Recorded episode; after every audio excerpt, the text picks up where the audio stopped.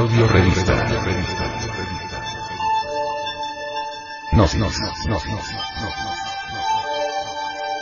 Edición 179 abril del 2009.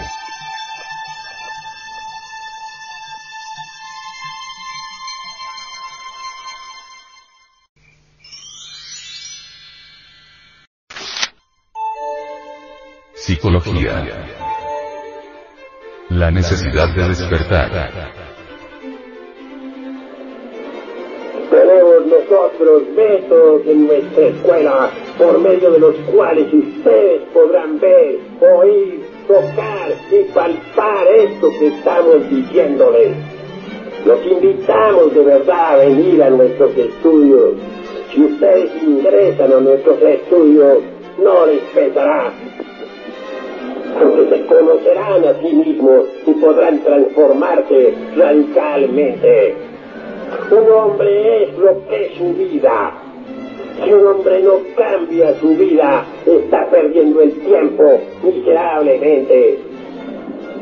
Uno no puede cambiar su vida si no trabaja sobre su propia vida. Solamente es posible cambiar cuando disolvemos todos esos yoes que llevamos dentro, todas estas otras personas que viven dentro de nuestra persona. Si así procedemos, veremos cómo se terminará la ley de recurrencia para nosotros. Lo más digno, lo más decente que tenemos en el fondo de nosotros mismos es la esencia, la conciencia. Desgraciadamente esta se haya embotellada entre todos esos yoes, entre todas esas otras personas que dentro de nuestra persona misma viven. Cuando nosotros quebrantemos esos, esos yoes, entonces la conciencia será liberada una conciencia liberada puede ver, oír, tocar y palpar las grandes realidades que están más allá de la muerte. Una conciencia liberada puede desatar las tempestades, provocar los huracanes, caminar sobre el fuego sin quemarse, etc. Una conciencia liberada es la conciencia iluminada, es la conciencia de un superhombre, es la conciencia de un Dios poderoso, con poderes terribles sobre la vida y sobre la muerte. Desgraciadamente hoy por hoy nosotros no somos sino máquinas, máquinas y nada más que eso. Ha llegado la hora de dejar de ser máquinas. Ha llegado la hora de auto-observarlos para autoconocerlos. En el terreno de la vida práctica, ya sea en la casa, en la calle, o en la escuela, o en el templo, etc., podemos autodescubrirnos. Si uno se encuentra en el estado de alerta percepción, alerta novedad, verá que en medio de las circunstancias diversas de la vida, los defectos que llevamos escondidos afloran espontáneamente. Y entonces los vemos. Defecto descubierto debe ser enjuiciado analíticamente. Y una vez enjuiciado, debemos entonces desintegrarlo, reducirlo a polvarea cósmica.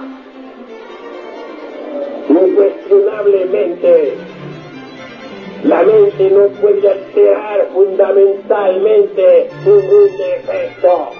La mente puede rotularlo con distintos nombres, pasarlo de un departamento a otro, mas jamás alterarlo radicalmente. Necesitamos de un poder que sea superior a la mente. Afortunadamente, este poder existe en el fondo de cada uno de nosotros. Quiero referirme en forma enfática al poder del Kundalini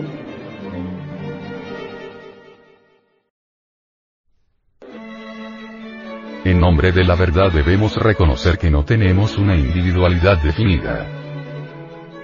Hemos dicho muy claramente, que dentro de cada persona habitan muchas personas, y esto podría ser rechazado por los fanáticos de la dialéctica materialista, mas jamás podría ser rechazado por los hombres verdaderamente inteligentes. Ira, codicia, lujuria, envidia, orgullo, pereza, gula, con todas sus ramificaciones. Constituyen, en el fondo, una serie de sucesivos yoes que viven dentro de nosotros mismos, aquí y ahora. Dentro de nosotros no hay, actualmente, una auténtica individualidad. Nadie es siempre el mismo, ni siquiera media hora. Si alguien pensara que alguno de nosotros es el mismo durante media hora, obviamente, no solo estaría abusando de nosotros, sino además, y lo que es peor, estaría también abusando de sí mismo. Así pues, no tenemos una auténtica individualidad. El yo que hoy jura amor eterno a una persona del sexo opuesto, es más tarde desplazado por otro yo que nada tiene que ver con tal juramento. El yo que hoy jura amor eterno por una causa, es más tarde desplazado por otro yo que nada tiene que ver con la misma. Muchas veces el venerable maestro, Samael Aumeor, dijo, Nuestro movimiento gnóstico es un tren en marcha, que unos pasajeros se suben en una estación y se bajan en la otra. Raro es el que llega a la estación final, y es que, en realidad de verdad, las gentes no tienen un centro de gravedad permanente. Dentro de cada persona hay muchas personas. Esto viene a explicar la doctrina de los muchos. También esto viene a explicar, en forma enfática, las contradicciones múltiples que se suceden dentro de nuestra psiquis. Si nosotros nos pudiésemos mirar de cuerpo entero, tal como somos, en un espejo, nos volveríamos locos. ¿Por qué? Porque estamos llenos de terribles contradicciones. Tan pronto afirmamos una cosa, como la negamos. Tan pronto le brindamos amistad a alguien, como somos su enemigo. Tan pronto nos entusiasmamos con tal negocio, como lo echamos abajo, no tenemos continuidad de propósitos. A veces decimos, voy a estudiar medicina, o abogacía, y luego nos arrepentimos. Decimos, no, siempre un no, no me interesa ya la tal medicina. Voy a ver qué otra cosa estudio. A veces decimos, voy a militar en las filas de la gnosis, voy a trabajar por la revolución de la conciencia. Desafortunadamente, se nos presenta una copa de licor, o aparece una persona de otro sexo en nuestro camino, y el castillo de naipes se va al suelo. O bien, alguien nos pinta la posibilidad de conseguir mucho dinero, o de hacer buenos negocios, y entonces las magníficas intenciones que teníamos, quedan destruidas.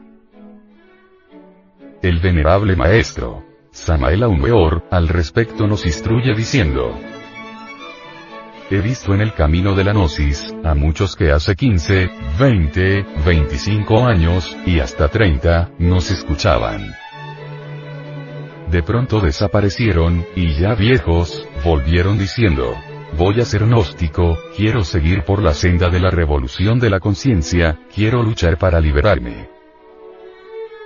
Todos van y vienen, porque no hay un centro de gravedad permanente.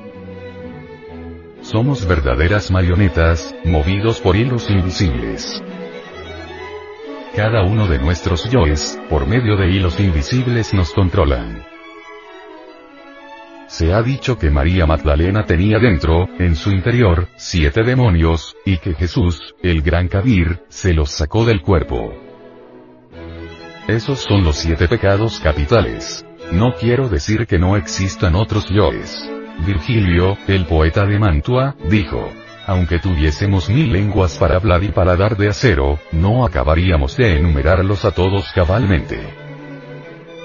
Son así, de innumerables, nuestros defectos.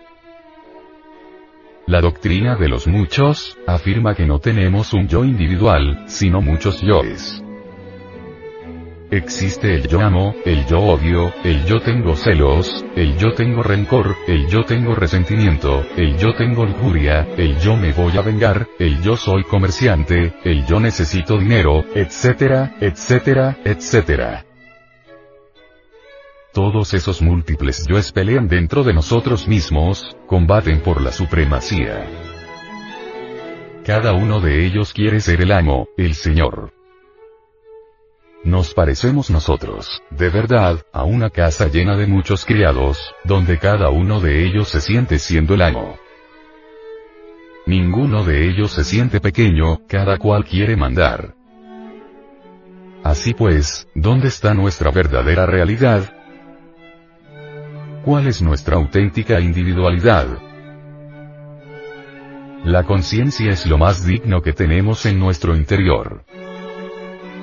Desafortunadamente, se encuentra enfrascada, embotellada, embutida entre todos esos yoes que en nuestro interior moran. Ahora se explicarán ustedes por qué las gentes tienen la conciencia dormida, sin embargo, todos creen que están despiertos. Si usted, amable oyente, en estos precisos momentos se diera cuenta, en verdad, que está dormido, dejaría de ser máquina, se convertiría en criatura despierta. El venerable maestro, Samael Aumeor, al respecto de cómo nuestra conciencia duerme nos ilustró con este ejemplo. Hace algún tiempo hube de ver en plena calle, en el Distrito Federal, un hecho insólito. Quiero referirme a un joven que trabajaba en Luz y Fuerza, una empresa mexicana. Venía aquel hombre por la calle, tranquilo. Al pasar cerca de un edificio, situado en una esquina, un pedazo de material que formaba parte de una cornisa, cayó como un rayo sobre su cabeza. El hombre, de hecho, perdió el sentido. Se le vio tendido en el suelo, exhausto, posiblemente fue muerto. Sus compañeros lo recogieron, agonizante, y se lo llevaron. Esto no tiene nada de asombroso, ¿verdad? Esto de que a alguien le caiga un pedazo de cornisa, desde un edificio viejo, y lo mate, pues en medio de tanta gente parece normal. Es cuestión de un accidente, y de verdad esto no tiene nada de novedoso. Lo novedoso no está ahí. No, mis queridos hermanos gnósticos. Lo novedoso está en la multitud, en millares de personas que se acumularon bajo las ruinas de ese edificio para mirar hacia arriba. Muchos fueron los que debajo, exactamente debajo del pedazo de cornisa, se situaron para mirar hacia arriba, verticalmente. Así fue y quedé yo asombrado. He ahí el estado de inconsciencia en que se encuentra la humanidad. Así pues, las gentes duermen, duermen profundamente, y seguirán durmiendo hasta que se resuelvan a acabar con todos esos yoes que personifican nuestros errores y que llevamos dentro de nosotros mismos, aquí y ahora. Creemos que somos individuos, cuando tan solo somos máquinas. No aceptamos jamás que se nos trate de máquinas, no podemos aceptar que se crea que estamos dormidos. Nos sentimos despiertos, muy despiertos, mas en verdad dormimos. Ahora comprenderán por qué el Cristo, allá en el Calvario, exclamó. Padre mío perdónalos, porque no saben lo que hacen. Si aquellos que lo crucificaron hubieran estado despiertos, puede usted, fino oyente, estar absolutamente seguro de que no lo habrían crucificado. ¿Quién, que esté despierto, se atrevería a crucificar al Señor de Gloria? ¿Qué despierto se atrevería a envenenar, por ejemplo, a Gautama, el Buda Sakyamuni? ¿Qué despierto se hubiera atrevido a llevarle veneno a Milarepa, aquel poderoso iniciado del Tíbet oriental? Solo los dormidos son capaces de tales cosas. Necesitamos despertar. Ese es el objetivo de la gnosis.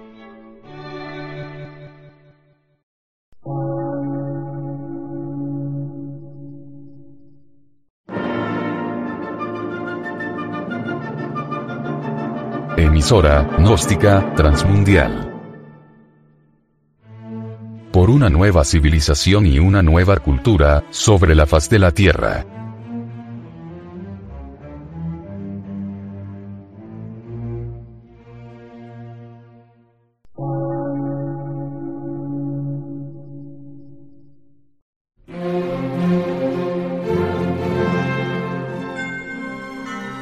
Medio de radiodifusión, científico, artístico, místico y filosófico, de la Asociación Colombiana de Centros de Estudios Gnósticos, Antropológicos, Psicológicos y Culturales, AC.